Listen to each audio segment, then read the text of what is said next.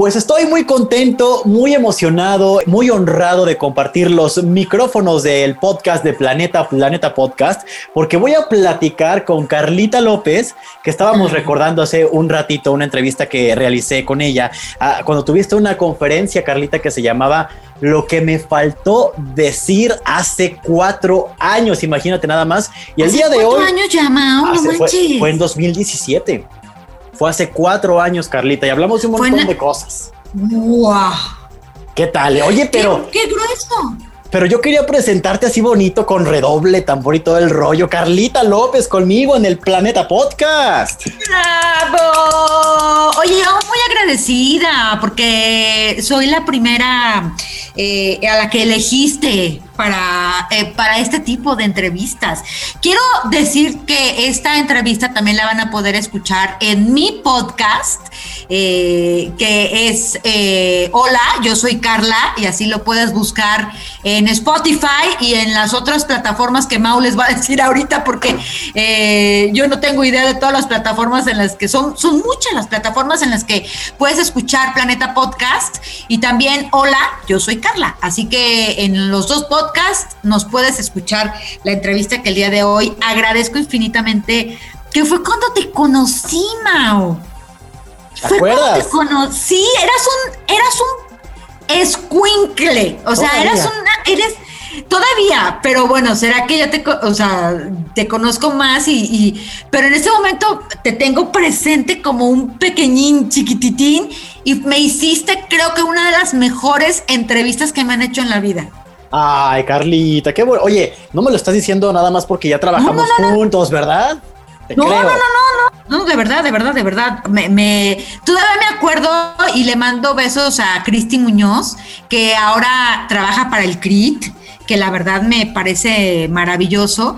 En ese entonces, Cristi Muñoz era la encargada de relaciones públicas del restaurante, en donde estuvimos, eh, que me realizaron eh, unas fotografías y me hicieron entrevistas para algunos periódicos y demás.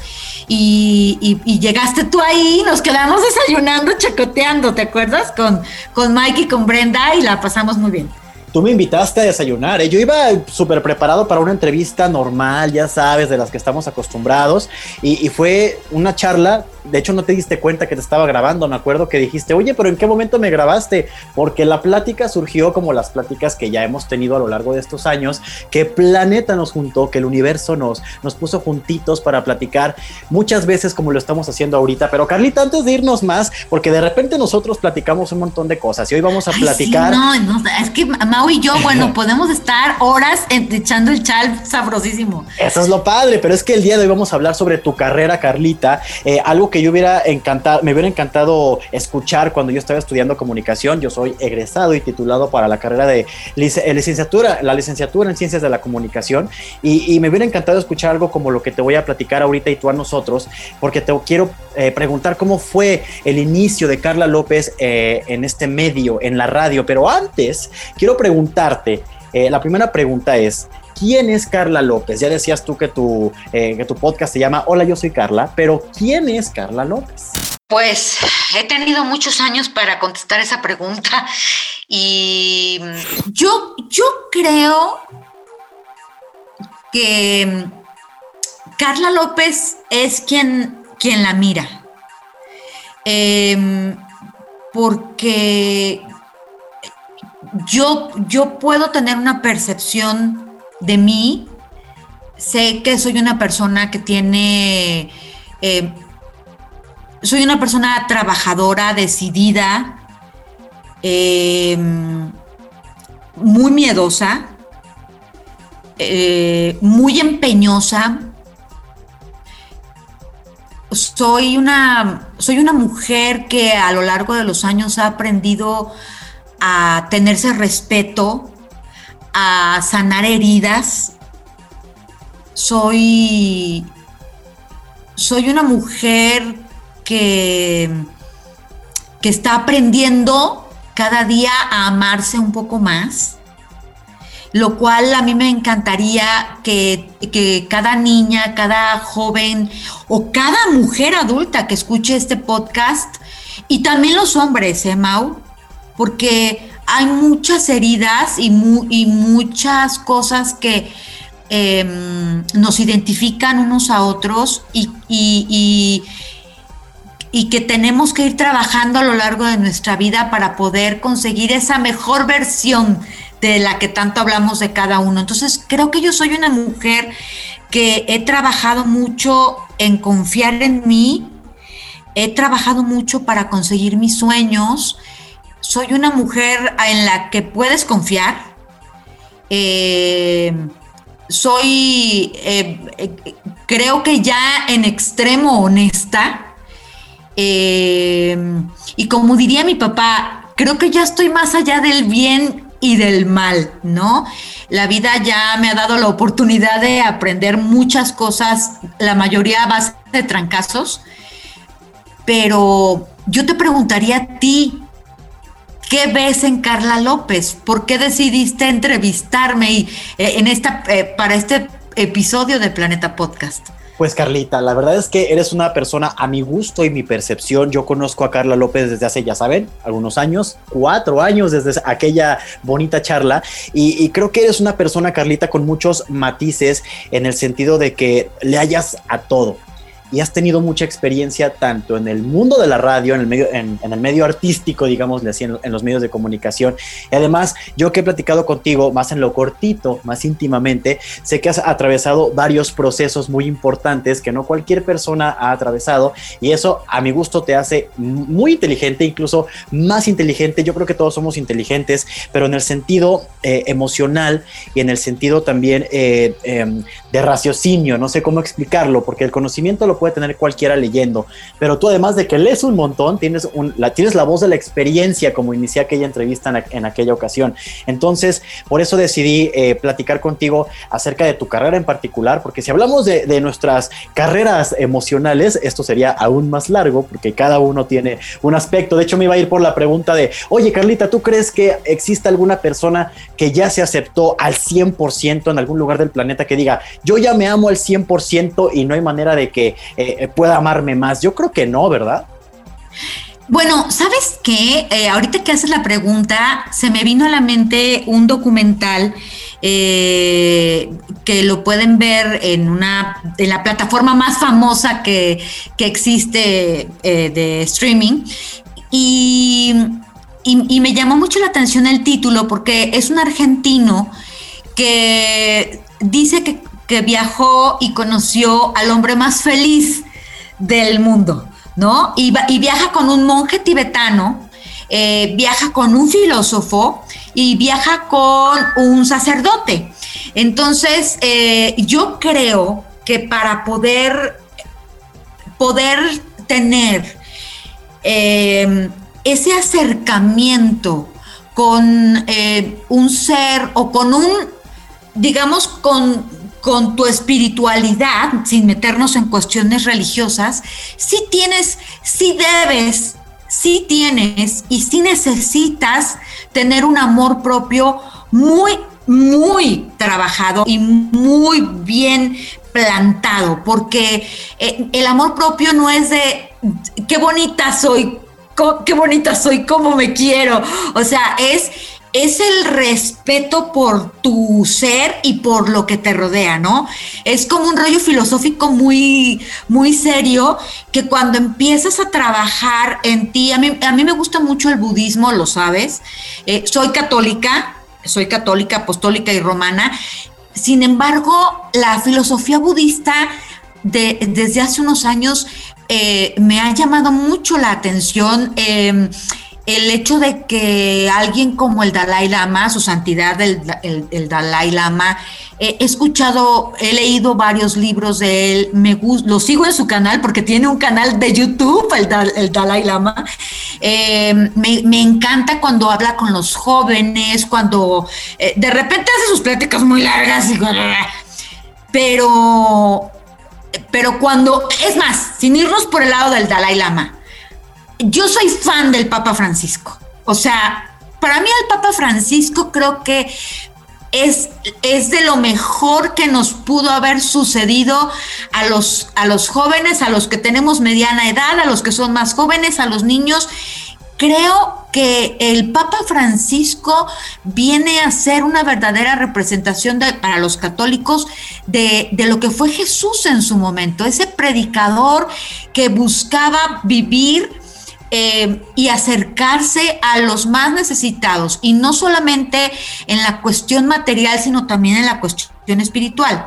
Entonces, desde ese rango de la persona perfectamente feliz, creo que sí existen por lo menos dos personas en el mundo que son su santidad el Dalai Lama y su santidad el Papa Francisco eh, para los católicos que tienen un amor propio bien plantado y que sin embargo siguen pidiéndole uno a Buda y otro a Jesús que los siga guiando en el camino, ¿no?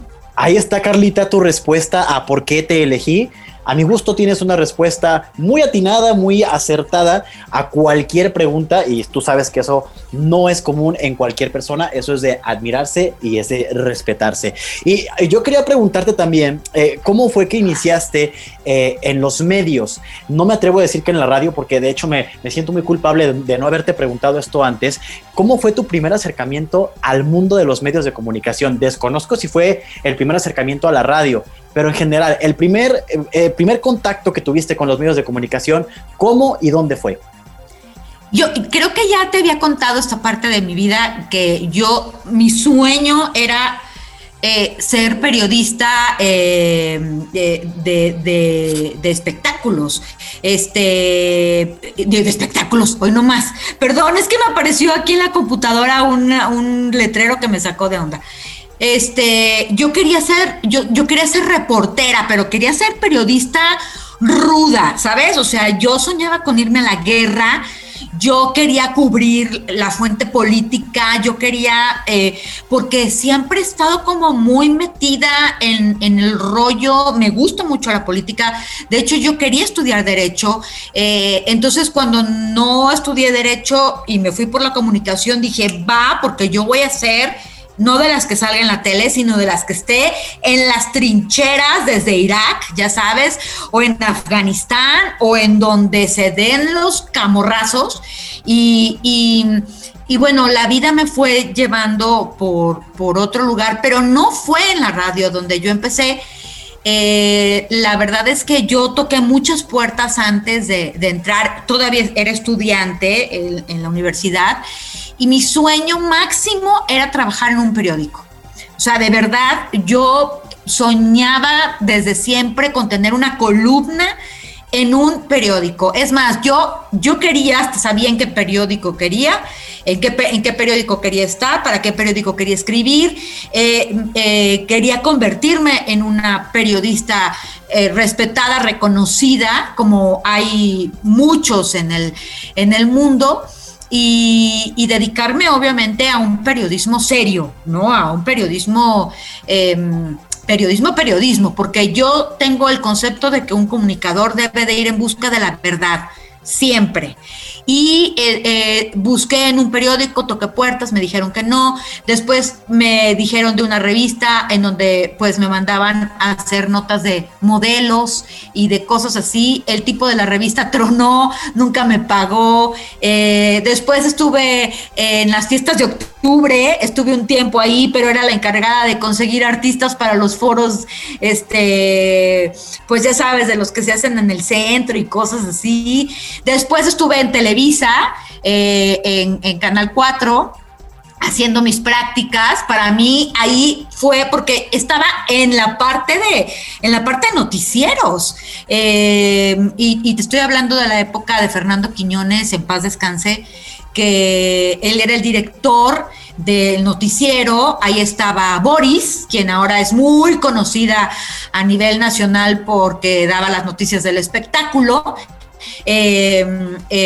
estaba también eh, Rocío López Ruelas, ya estaba ahí, ya trabajaba, Rocío López Ruelas ya estaba, estaba muy, muy eh, joven, Rocío, em, eh, estaba Rafa García con Atsiri Cárdenas, que era, Rafa era el director de, cámaras en aquel entonces, Atsiri trabajaba ahí, era, era también parte del equipo de noticias, y, y yo era la sacacop la sube agua y la, la todo, ¿no?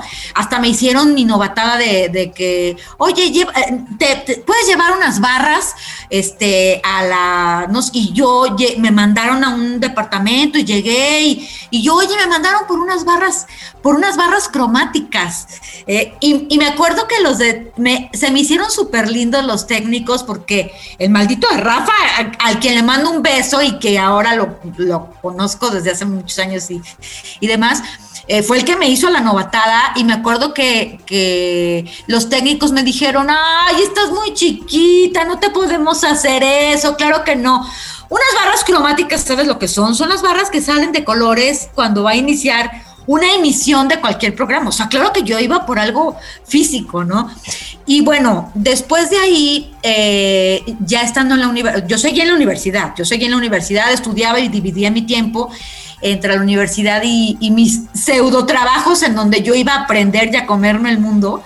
Eh, para ser una gran periodista y resulta con que eh, una chava entró al semestre tarde, dejó de estudiar y luego ya se incorporó a la carrera nuevamente. Ella era Grisel Vázquez, es Grisel Vázquez, a quien le mando un beso y un abrazo. En ese entonces Grisel trabajaba, estaba trabajando como locutora en, el grupo Promo Medios Radio y tenía pues un puestecito ahí como con cierto, cierto poder, por decirlo así, cierta influencia. Y entonces me dijo, oye, eh, ¿por qué no vas? Y le pregunta, pregunta por Samuel Yáñez, porque van a abrir una estación y están buscando gente que, pues, que, les eche la mano, ¿no? Y Sammy va a ser el productor. Sammy, yo a Sammy Yáñez le tengo un cariño particularmente especial. Eh, para mí Sammy es entrañable porque puedo decir que fue mi primer gran maestro dentro de los medios. Me acuerdo perfecto que llegué a Promomedios, yo chiquitilla, llegué y pregunté dónde está, hasta que me dijeron en dónde, y entonces llegué con él, me vio de arriba abajo y me dijo, mira, yo nada más te voy a decir tres cosas. El trabajo de la radio es muy demandante, hay poco dinero y el poco dinero que hay es para mí. ¿Le entras? Y yo, sí, sí, sí, sí. Y desde ese momento comencé a trabajar en la radio y comencé a hacer de todo, Mau, o en promomedios. Y, y como lo mencionaba yo en una entrevista que recientemente agradezco mucho a Radio Notas me realizaron, les decía yo que yo a promomedios y a don José Pérez, eh, en, en general a la familia Pérez le debo muchísimo porque eh, me dieron mucha, mucha oportunidad, sobre todo eh, de conocimiento, de aprendizaje. No era, no tenía el sueldo del mundo porque realmente ganaba muy poquito, pero me dieron eh, mucho, mucho aprendizaje.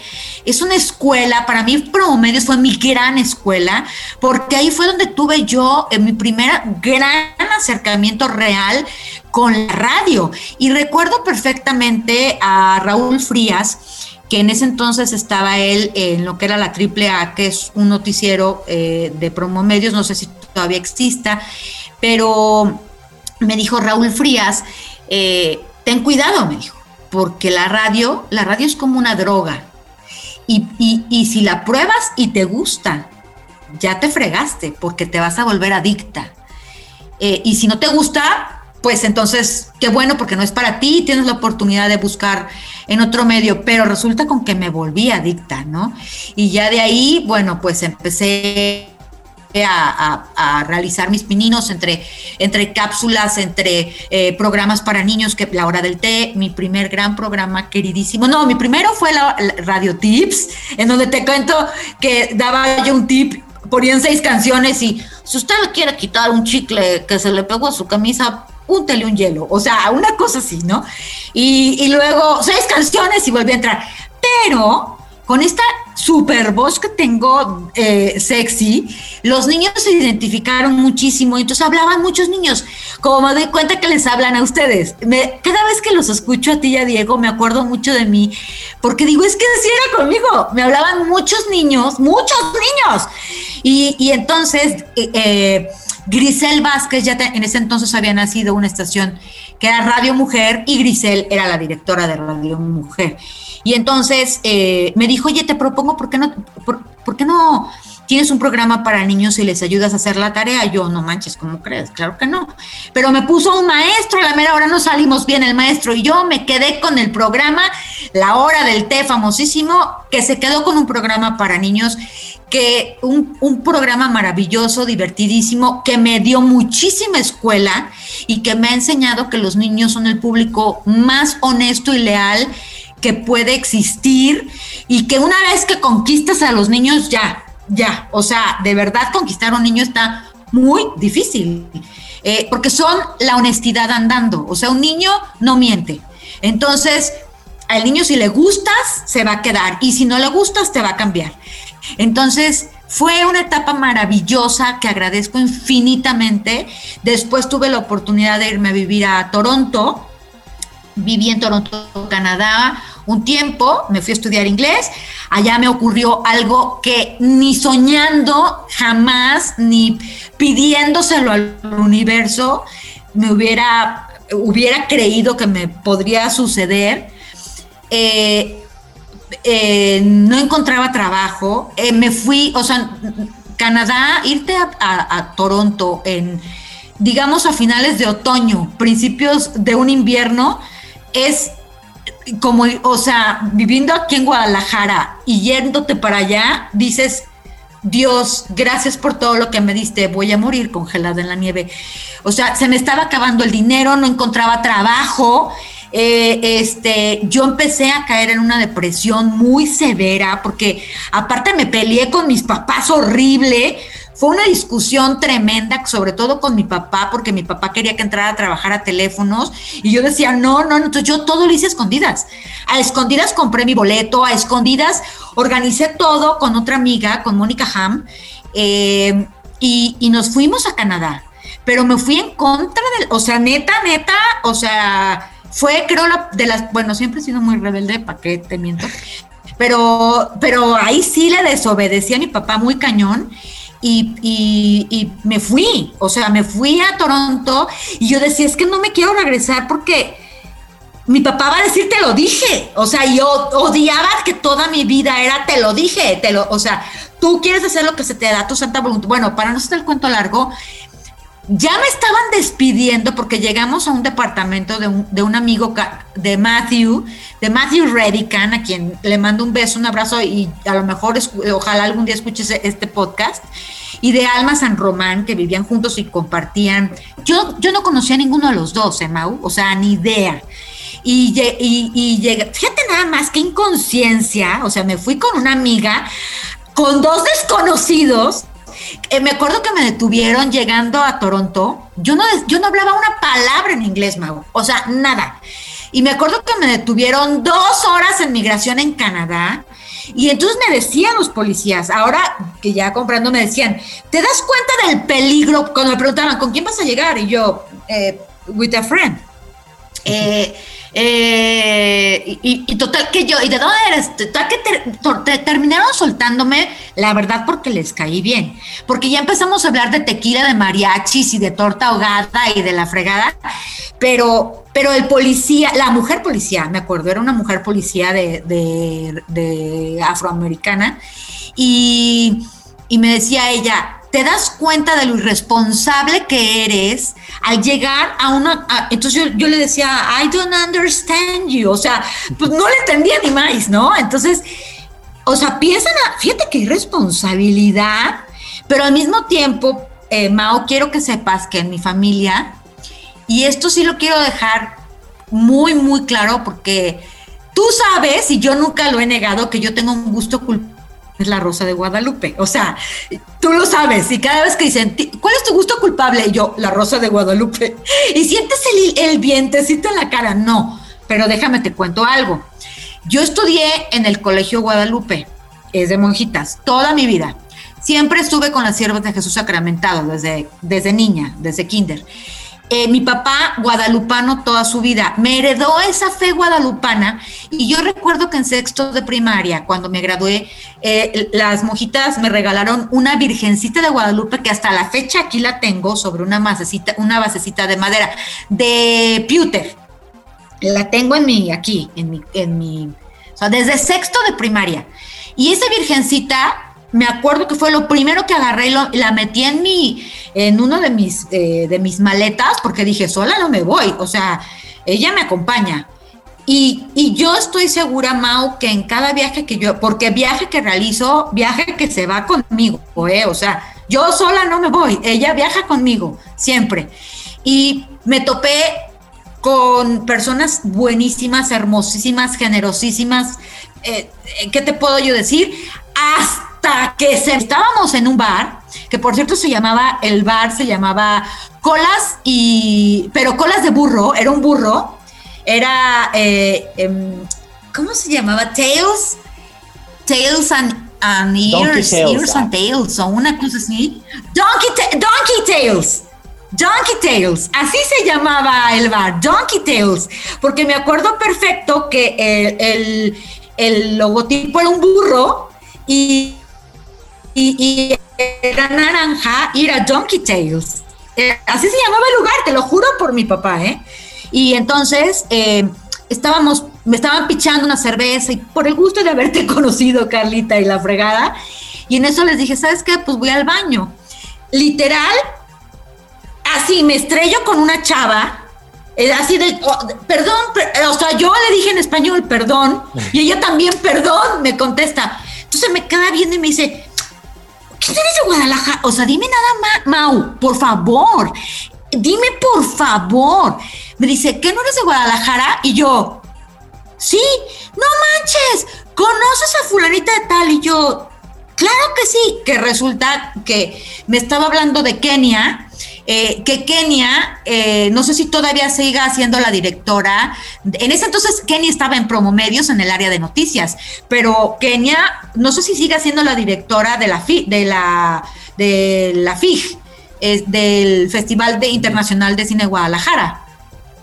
Entonces, este, yo claro que sí conozco a Kenia, por supuesto. Entonces, eh, ay, claro, ¿y qué andas haciendo aquí? Yo, no, pues es que ya me voy a ir porque ya se me acabó el dinero. no, no, no, no te vayas, claro que no, espérate. Oye, ¿conoces, eh, ah, eh, conoces a, a, a Guillermo del Toro? Y yo, eh, bueno, de conocerlo no, pero sí sé quién es. No manches, es que su esposa, ahora ex esposa, Lorenza está buscando a una nana para su nena, que en ese entonces la, hija mayor de Guillermo, Marianita, tenía seis meses. Este, y estaba, estaba Guillermo filmando Mimic en Toronto. Y me dice, está buscando una nana, pero quiere que sea mexicana.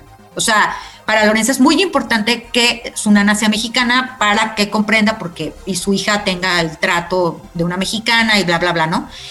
Y yo, y, o sea, no sabía si me estaba deteniendo los calzones porque iba a ir al baño o porque me estaba diciendo que iba. Y me, dice, nada más, me acuerdo perfecto que me dijo, nada más que ahorita Lorenza, te voy a dar su teléfono, nada más que ahorita Lorenza está en Nueva York, pero regresa, tal, es decir, todos modos tú háblale, déjale de recado en la contestadora, dile que. Bueno, pero no el cuento largo, fui la nana de Mariana y, y, y Lorenza Newton, a quien le mando un beso y un abrazo, tipaza enorme, mujer encantadora. ¿Y qué te puedo decir de Memo? O sea, Guillermo, Lorenza y la en ese entonces la pequeña Mariana, que hace poco vi una foto de la pequeña, que ya es una súper señorita, este, pues me abrieron las, las puertas de su casa, me trataron como su familia. Es más, me acuerdo que para Navidad Lorenza y Guillermo me dieron un regalo de Navidad. Me dieron una playera que usó eh, Mira Sorbino, que fue la, era la actriz de Mimic, la protagónica, este, y, me, dijo, Lorenza, esta, esta playera, cuando veas la película, la vas a ver en la película porque la usó Mira Sorbino y es la, la protagonista. Y yo así como que, eh, porque me la abrí, yo hablé regalo y todo, y, hasta me tocó despedirlo, lloramos muchísimo cuando nos despedimos, este, la verdad, cada vez que había un estreno aquí en Guadalajara, yo hablaba con Memo Alex Martínez, inmediatamente lo, lo, localizaba y todo, y un día me acuerdo que me lo pasó y estuve hablando con él. O sea, yo lo único que te puedo decir es que corrí con todos los ángeles del mundo estuvieron protegiéndome y cuidándome. Tuve una experiencia maravillosa. Hasta que ya como que dije, ya estuvo bueno el frío, me entró el, el, el, homesick, porque, porque yo sí sufro de homesick, desgraciadamente no puedo pasar demasiado tiempo fuera de, casa y necesito regresar a, a, México. Y entonces me regresé, Don José Pérez me había dicho, usted váyase a Canadá y aquí va a tener su trabajo, dime qué jefe dice eso, o sea, la verdad. Y yo regresé a Promomedios y después de eso se, se, me presentó la oportunidad, porque todas han sido regalos divinos, Mau, de verdad me siento muy afortunada, para estudiar una maestría en el TEC de Monterrey. Me, presentan al maestro Eduardo Esteba Armida, quien además es uno de mis grandes, o sea, fue un gran jefe y ahora es un gran amigo y a quien le agradezco infinitamente la fe, porque lo que él tuvo en mí fue fe. Fue un salto de fe, o sea, vi un, un brinco ciego, este, me dieron trabajo, me, becaron, eh, entonces yo vivo eternamente enamorada y agradecida del TEC de Monterrey. Eh, tengo una maestría en educación con especialidad en comunicación. Me mandó a estudiar un posgrado, eh, un, eh, pues sí, ¿cómo le podemos llamar? Como un pequeño cursito. especialidad, de comunicación. no, es, más bien, no un posgrado, un este... ¡ah! un curso, un curso. Un curso corto, exacto, en comunicación organizacional eh, porque era yo su asistente, entonces él quería que, que tuviera como esas nociones, porque Eduardo es muy orgánico, de hecho actualmente es el director de la IGADE, ya les estoy echando aquí su gol, pero está chido, que es la Escuela de Negocios, y, la neta es que eh, de Eduardo aprendí muchísimas cosas. Estando ahí, es que te estoy tratando de resumir mi vida porque son 31 años de, de escuela, que para qué quieres que te cuente, pero pero entonces regreso a Promomedios y entonces, eh, estando en Promomedios, eh, un día, digo, sí, estando en el TEC, yo he sido amiga de Alex Martínez desde Promomedios, o sea, Alex y yo nos conocemos de, de siempre, ¿no? Eh, entonces, un día me habla, porque el gorrón nunca, no tenía coche y yo era su chofera personalizada. Entonces me acuerdo, pero fíjate cómo es la vida, cómo es la vida. Eh, me habla y me dice, ándale, pasa por mí, ándale, ven, dame un rayo, ya lo conoces como es, ¿no? Ándale, ándale, y yo, ¡ay, bueno! es que yo me quiero a mi casa, ándale, ándale, pasa por mí. Y de hecho, pues me, eh, FM Globo o, o, MBS me quedaba de pasada, ¿no? Para ir a tanto a mi casa como a su casa, porque él vivía por Jardines del Bosque y yo en Chapalita, entonces pues estábamos súper cerca. Total que ya estoy en recepción esperándolo cuando sale Paulo eh, a mandar un fax, fíjate, un fax. ¿Tú has mandado un fax en tu vida? Jamás en mi vida.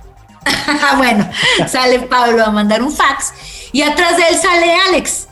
Y entonces Pablo me ve, porque yo estaba hasta viendo el piso así como allá a ver a qué horas, ¿verdad? Este, estaba yo ahí en recepción y sale Pablo y se me queda bien. Me dice, ¿qué onda? Me voy unos años para atrás. Todavía yo trabajando en promo medios, eh, una eh, chava que fue mi compañera, eh, era novia de Paulo, tuvo un grupo, Los Contras, en donde tocaba y en donde el novio de esta chava tocaba también. Entonces era el bajista. Y en ese entonces este chavo estaba trabajando en la Secretaría de Salud y necesitaban que alguien grabara un spot. Fíjate cómo es la vida, Mau. Que grabaran un spot a dos voces para la Secretaría de Salud. Entonces, la voz masculina iba a ser Paulo y la voz femenina fui yo. y fui al estudio de Aldo eh, a, grabar Y, y, pues ahí conocí a Paulo, ¿no?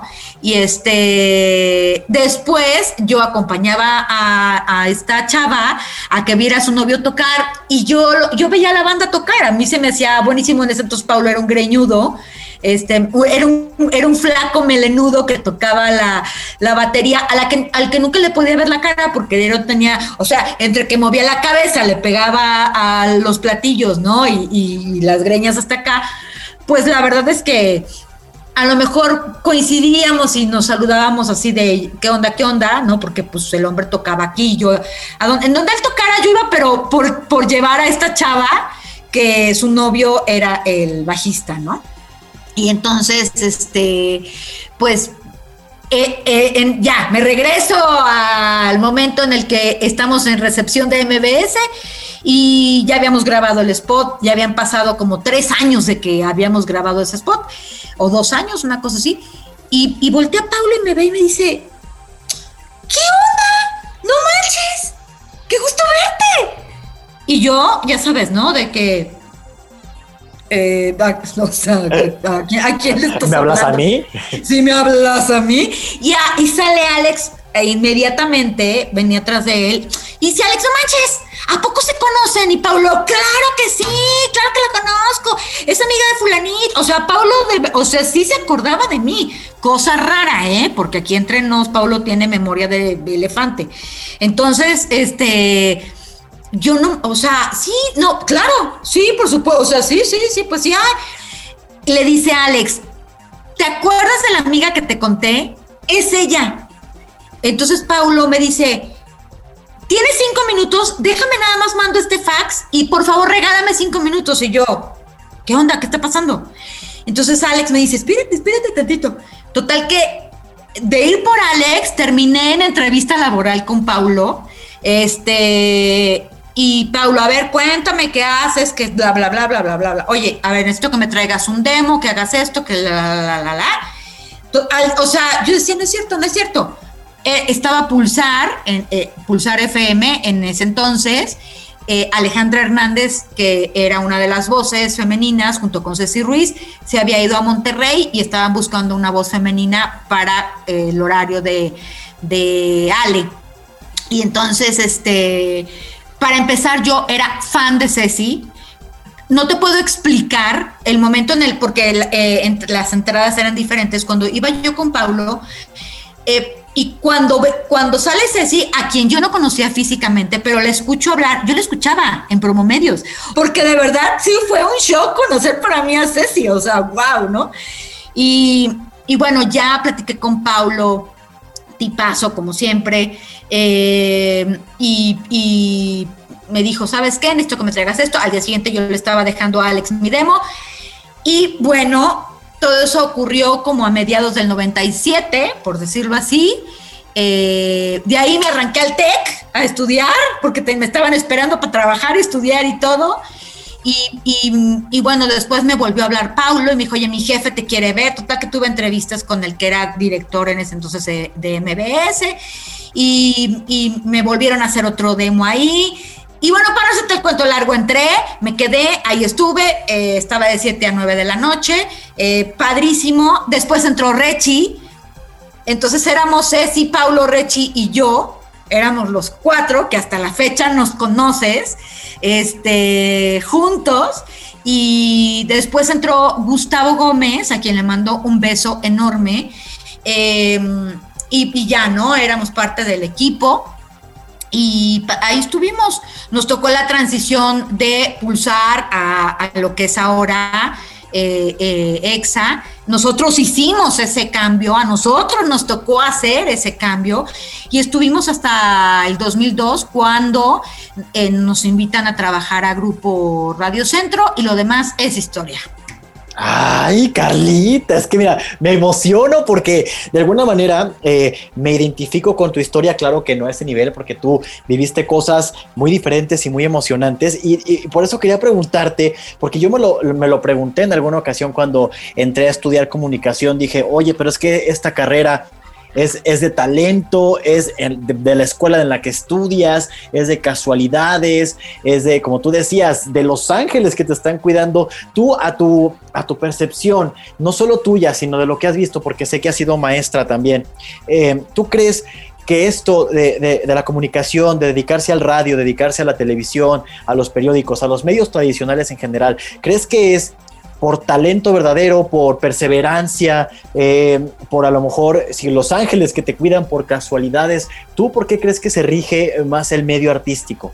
Mm, no sé, yo creo que depende de la persona, corazón. Honestamente, en mi caso, creo que he sido muy bendecida, muy cuidada, porque em, desde que entré a trabajar a la radio, me, o sea, he estado siempre, te digo, Sammy siempre me cuidó, me decía que era su hija y hasta la fecha dice que, que lo hago sentir muy orgulloso y yo le estoy muy agradecida porque prácticamente gran parte de lo que sé es por él.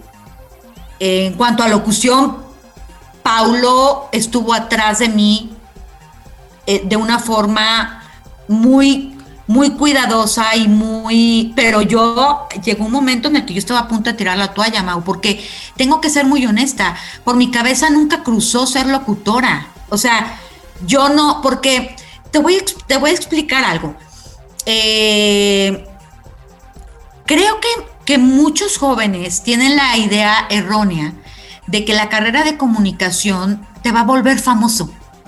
Y entonces automáticamente te conviertes en un rockstar y vas a tener un sueldo de, o sea, millonadas, ¿no? Yo le decía a Ricardo, eh, la persona, el chavito encantador que me hizo la entrevista de Radio Notas, que sería muy injusto de mi parte decir que ahora cualquiera puede ser locutor pero lo que sí es cierto es que cualquiera es influencer, cualquiera es youtuber, porque ya puedes abrir un canal de YouTube, decir una sarta de tonterías y convertirte en un fenómeno. O sea, es la verdad. Cuando a nosotros, por lo menos a mi generación, sí se nos exigía que tuviéramos eh, cierto, cierto nivel de conocimiento, de cultura y de instrucción.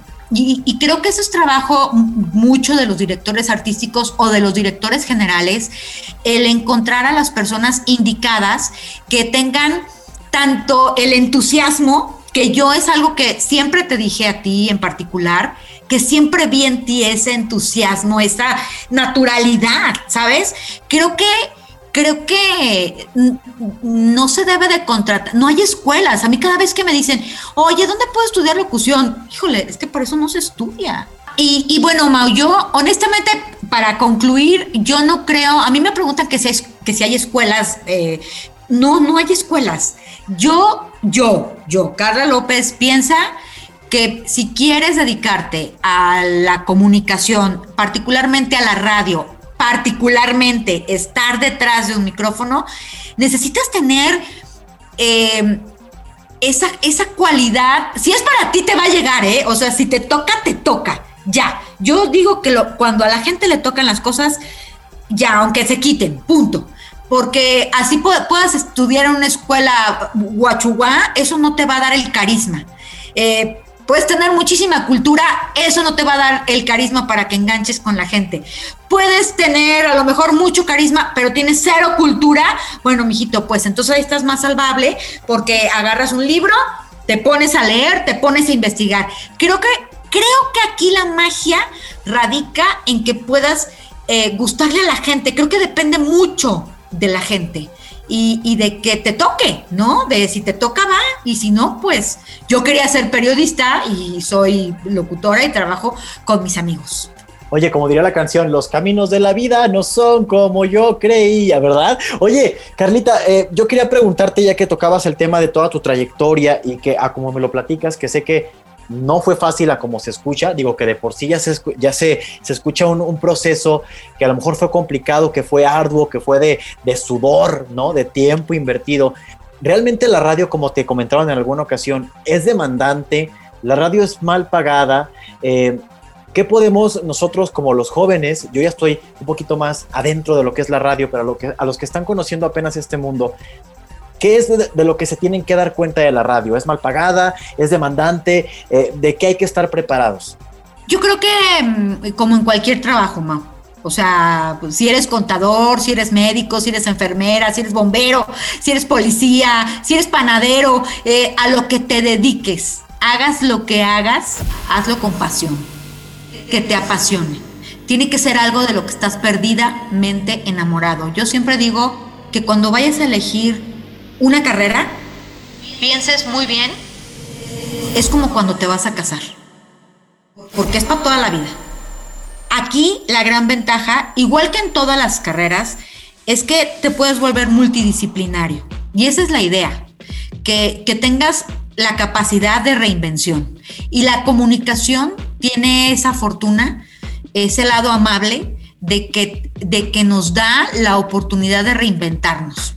¿No? De, poder realizar diferentes actividades, de poder hacer diferentes eh, cosas. Pero yo sí les recomiendo a los chavos que, vayan a estudiar, que quieran o que estén estudiando comunicación y que crean que entrando a la radio se van a volver seres intocables y seres, eh, no sé, que vuelan eh, y tienen superpoderes. No, no es así. Nosotros somos servidores públicos. La radio es un servicio. La radio, eh, igual que cualquier medio de comunicación, está para entretener en nuestro caso, para divertir, en nuestro caso, pero también está para informar, está para orientar, incluso para educar. Entonces, tenemos una labor muy importante, los comunicadores, y muy seria, ¿eh? Es una labor seria. Aunque en, muchas veces eh, habemos personas como yo que no nos tomamos tan en serio, tratamos de no, parece que no nos lo tomamos tan en serio, créeme que sí eh, a base de trancazos he aprendido muchas cosas a lo largo de mi vida laboral, de que, mm, de que este trabajo es más serio de lo que uno se puede imaginar, porque cada palabra que sale de ti, cada frase que sale de ti, llega a influir a X número, a X número de personas de manera positiva o de manera negativa. Tienes que ser muy cuidadoso con lo que transmites y la manera en la que lo transmites. Porque mm, a fin de cuentas hay personas muy susceptibles. Por ejemplo, una vez yo cometí un terrible error porque, mm, bueno, he cometido muchos, pero te voy a poner un ejemplo. Eh, yo siempre, yo en mi cotidianidad, tú me conoces que soy que soy alburera, que soy mal hablada, que soy, que soy como muy eh, em, eh, ¿cómo digamos? Muy laxa para hablar, ¿no? Y, entonces, em, eh, en, la cotidianidad, ¿no? Eh, y, recuerdo que yo salía eh, hace algunos años con, un, con una persona rubia y tú sabes que la gente de Tepatitlán, a quien le mando un beso y un abrazo, son gente que proviene, la mayoría tienen descendencia francesa, y si has ido a Tepa, pues, o, a, los altos de Jalisco, la gente es hermosa, la gente es muy linda, muy blanca, el ojo verde, el ojo azul, güeros, este, curiosamente los altos de Jalisco, ahí te topas a la gente más bonita de Jalisco. Entonces, me acuerdo que un día estábamos al aire, Pablo y yo, y eh, ah, yo salía con este chavo al que le decían el güero de Tepa, porque era el típico güero blanco, ojo verde. Y, entonces, em, eh, no sé qué estábamos diciendo Pablo y yo, y yo dije, ¡ah, le mando un saludo al güero de Tepa! Inmediatamente la gente de Tepa me empezó, era cuando se mandaban los mensajes Todavía no teníamos el WhatsApp ni nada de eso. Se mandaban mensajes que pagabas, ¿te acuerdas? Sí, qué bueno que no había WhatsApp. Eh, no, claro que no. No había WhatsApp, que tenías que, que para mandar un mensaje, manda un mensaje de texto y te cuesta cuatro pesos, no sé qué, ¿no? El minuto, una cosa así. Entonces, eh, no sabes, o sea, creo que medio tepa me atacó, o sea, y yo pensaba, pero ¿por qué? Si no dije nada malo. O sea, hay que, hay que pensar cómo la gente va a tomar, porque para ti puede ser algo sin sentido, algo inofensivo, ¿no? pero tú lo puedes ver ahora en las redes sociales, cómo hay tanto hate, ¿no? Que alguien escribe, no sé, eh, hoy amanecí con ganas de huevos y te contestan, ven y ráscame los míos. Eh, este, pues yo te doy unas picaditas eh, y así es la gente. O sea, así es la gente. No, ahora a través de las redes sociales así se da. Entonces, bueno, pues hay que ser muy cuidadosos como comunicadores. Eso es lo único. Y no, no está bien pagado trabajar en un medio de comunicación. Debes de tener varios trabajos o ya tener muchos años en esto para, para tener un sueldo agradecible, agradecible, ¿no? Pero lo mejor pagado es lo que se siente en el corazón, Carlita, la verdad. Claro, eh, a eso voy. por eso te digo, debes de sentir mucha pasión por lo que haces, porque a fin de cuentas, cuando haces las cosas con pasión, eso ya está pagado para ti, porque no está, se oye trillado, pero la neta es que pues no, no trabajas, simple y sencillamente te diviertes, ¿no? Exactamente, y aquí está la prueba, Carlita, tú y yo. Tú me has visto cómo me divierto en cabina, cómo me la paso de lo lindo, aunque sea bailando como lombriz, pero sí, me encanta, me fascina, la verdad es una cosa indescriptible. Nunca me imaginé que yo iba a divertirme en el trabajo porque el trabajo desde chiquitos nos enseñan a que es trabajo y yo la verdad siento que no trabajo eh, y es algo eh, muy bonito y que lo valoro muchísimo. Ya casi para finalizar, Carlita, ya adentrándonos un poco más eh, de lleno a lo que es la radio y con algo más, digamos, de datos duros y también de tu opinión, ¿cómo ves la situación de la radio presente-futuro? Ahora que tenemos tantas eh, alternativas de comunicación como, los, como lo es el podcast que nos están escuchando en estos momentos, como lo es eh, el Facebook, el Instagram, las redes sociales en general, ¿cuál es la posición de la radio en el presente y qué le auguras tú en el futuro? Mira, esta pregunta me la han hecho, tengo 31 años en el medio y creo que esta pregunta me la han hecho desde que empecé a trabajar. Desde que empecé a trabajar están desapareciendo a la radio. Quiero informarles que la radio apareció antes que la televisión. ¿eh? Eh, la radio es la compañía de la familia. La radio te acompaña a donde vayas. Yo sé que hay muchísimos formatos, nada más que el podcast, aunque me parece un formato muy divertido, y muy padre. De hecho, hace rato me escribió una prima y me dijo, hey, ¿no has grabado tu nuevo capítulo en tu podcast? Ya graba para escucharte. Y yo dije, ay, qué padre, muchas gracias. Este, recuerden, mi podcast es Hola, yo soy Carla, para que me busquen, ¿eh? Y entonces, eh, creo que a, a diferencia de la radio, no tiene esta inmediatez de contacto con la gente que te esté escuchando. La radio es tan cálida yo siempre lo voy a decir, la radio es, es el medio mágico por excelencia. La radio te permite imaginarte a la persona a la que estás escuchando como se te hinche la gana. Posiblemente hay personas que creen que yo tengo 25 años. Hay quien cree que tengo 35 años. Hay quien cree que tengo 45 años. La edad que tú quieras que yo tenga, esa edad voy a tener. Hay quien cree que soy alta, rubia, frondosa eh, y con cuerpo de Barbie. Quienes ya me conocen eh, saben cómo era antes de la pandemia. Ahora que me vean después de la pandemia, van a decir, órale, ¿no? Pues de amor por kilo, qué barbaridad. Eh, y honestamente, creo que la radio tiene una calidez única que no te, no te brinda otro medio de comunicación, que es la inmediatez. Es, ese, es esa cuestión de poder tener contacto con tu público en el momento en que quieras. Y ahora con las redes sociales, más todavía. Porque si es a través del WhatsApp, te pueden estar escribiendo, te van escuchando mientras están manejando, están en la carretera, están en el tráfico, se están bañando, están cocinando, este, hasta viendo la tele. O sea, puedes tener la televisión perdida, pero estar escuchando la radio, ¿sabes? Este, porque la tele lo pones en mute y entonces estás escuchando acá tu locutor favorito.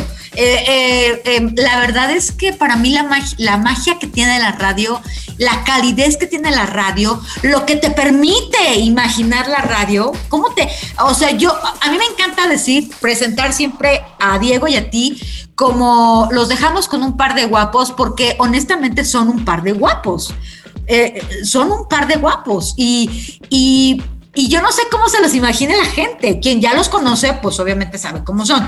Pero la maravilla de la radio es esta onda de que de que cada vez que yo digo los dejamos con un par de guapos, pues cada quien se imaginará a Brad Pitt y, o, a, o a, no sé, a otro guapo, ¿no? Este, o a Zac Efron. Oh, oh, oh, Dios mío, qué cosa, así. Este lo mismo sucedía, por ejemplo, con, o sea, con Paulo y conmigo, al principio era de, oye, no maltrates tanto a Paulo. Después, ¿qué onda? ¿Están casados? Y yo, claro que no. Después, son hermanos. Este, eh, o sea, ya sabes, llega este rollo de que la gente empieza como a imaginar situaciones. Eh, para la gente eres todo, eres un personaje, se les olvida que eres un ser humano real y que detrás de ese micrófono hay un ser humano real, porque a lo mejor hay locutores que crean personajes, ¿no? Y que, y que les funciona. Pero tú sabes que aquí en Planeta, bueno, pues lo que oyes es lo que hay. Menos conmigo, nada más midiéndome en mi lenguaje florido, porque si no mi mamá ya me lavó una vez la boca con jabón. No quiero que, que, que gobernación vaya y me la lave con jabón, por favor. Oye, Carlita, hablando de eso, es algo que me, que me gusta mucho y me gustaba siempre, eh, desde siempre en Planeta, de que somos una radio, ahora que yo soy parte de, estoy totalmente honrado, infinitamente honrado y agradecido, que es algo muy natural. Nosotros somos, como tú dices, lo que ves es lo que hay.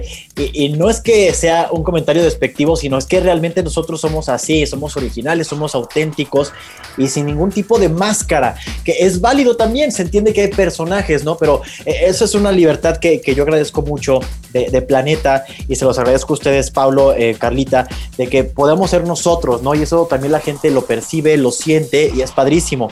Y ya para finalizar, me encantaría eh, preguntar preguntarte algo sobre la historia de, Planeta, porque nos contaste ya de cómo iniciaste y, de cómo fuiste creciendo con la radio en diferentes eh, grupos, en diferentes estaciones, de cómo una se convirtió en otra. Y ya estamos viviendo un capítulo nuevo en la historia de lo que es Planeta. Entonces, hay mucha gente que todavía no sabe qué, qué sucedió con Planeta, con la antigua frecuencia, y, ya lo hemos platicado, no es un secreto, pero mucha gente no, no sabe qué es lo que pasó. ¿Qué fue lo que pasó, Carlita, con Planeta? La, con la frecuencia anterior y por qué somos 99.9 el día de hoy.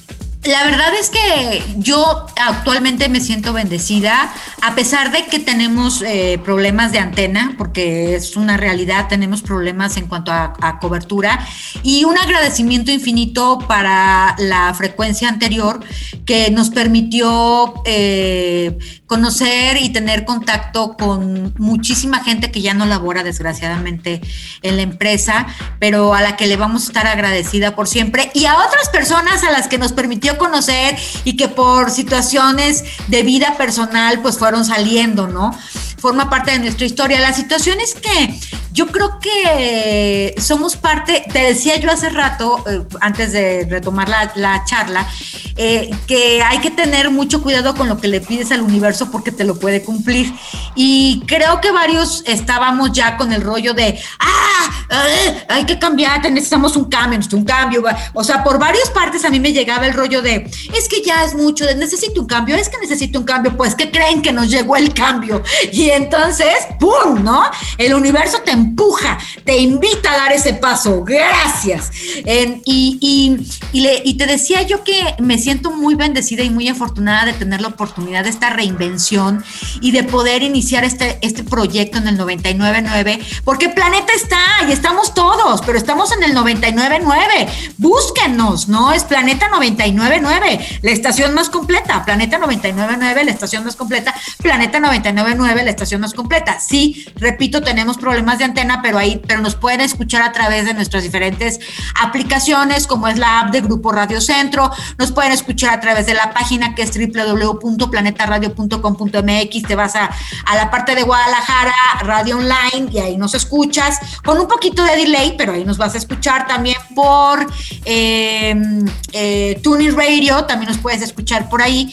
¿Y qué es lo que pasa? Que la frecuencia no era de grupo, del dueño de Grupo Radio Centro, el licenciado Aguirre. Los dueños, eh, la frecuencia anterior le pertenece a otro grupo de radio Y entonces, pues ahora, mm, entre ellos, pues obviamente es cuestión de, de negocios. No sé qué, a qué arreglo se había llegado con anterioridad y se tuvo que regresar la frecuencia a sus dueños originales, pero el dueño de plan, del 99.9 es el licenciado eh, Francisco Aguirre, a quien le mando un abrazo enorme, igual que a Francisco Aguirre Kranz, que lo queremos muchísimo en el equipo, porque la verdad es que desde que, desde el día cero, o sea, desde que fuimos a firmar nuestro contrato, trato con el licenciado Aguirre en su oficina que nos recibió. Eh, Francisco Chico estuvo con nosotros, nos invitó a desayunar. O sea, la verdad es que han tenido un trato eh, extraordinario para, para nosotros, los queremos mucho y solo tenemos agradecimiento. Eso es lo que pasa, eso lo que sucede, ¿no? Estamos viviendo una reinvención, pero Planeta continúa en el 99.9 con todo el equipo, con, con Ceci, con Alex, con Alex, con Ceci, con Ceci, con Alex.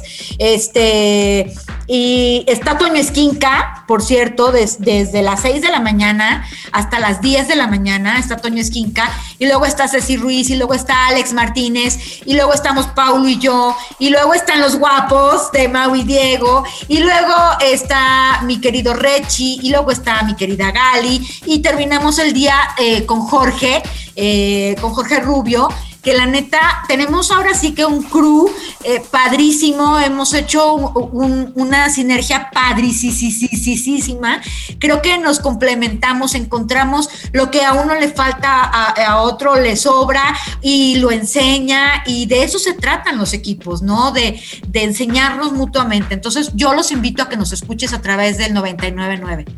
Ay, qué bonito, Carlita. Es que eh, muy padre todo lo que dices y creo que es parte de una nueva historia, es un nuevo capítulo. Y, continuamos, continuamos la historia que comenzamos en esta, en esta plática de cómo iniciaste para que continúe con Planeta 999, para que sean muchas experiencias más que contar en posteriores entrevistas y pláticas que estoy seguro que vas a retomar no solo a través de, de la vía online y a través del podcast, sino a través de conferencias presenciales que yo sé que te encantan y que ya has tenido muchísimas y que lo vamos a retomar. Carlita, muchísimas, muchísimas gracias por este, por este momento tan padre, por esta plática tan a gusto. Espero que ustedes que nos están escuchando lo hayan disfrutado, eh, disfrutado igual que nosotros, porque hay mucho que aprender de Carlita y yo me comprometo a hacer una segunda parte de esta charla, porque nos quedó mucho que platicar, pero si no nos quedamos aquí cinco horas y les hablamos una película, pero para que disfruten a gusto.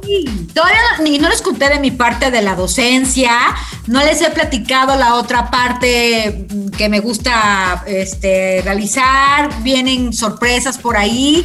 Y, bueno, pues yo agradecerte a ti, Mao, por haberme invitado a ser la primera en este ciclo de entrevistas que vas a realizarnos y a toda la gente que escucha Planeta Podcast, un beso. Y no olviden escucharnos a través de la radio, través de Planeta 999, escuchar a todo el equipo de Planeta, que siempre los vamos a estar esperando con ganadores siempre. Mau, eres un guapo, amo tus ojos, soy tu fan, te quiero.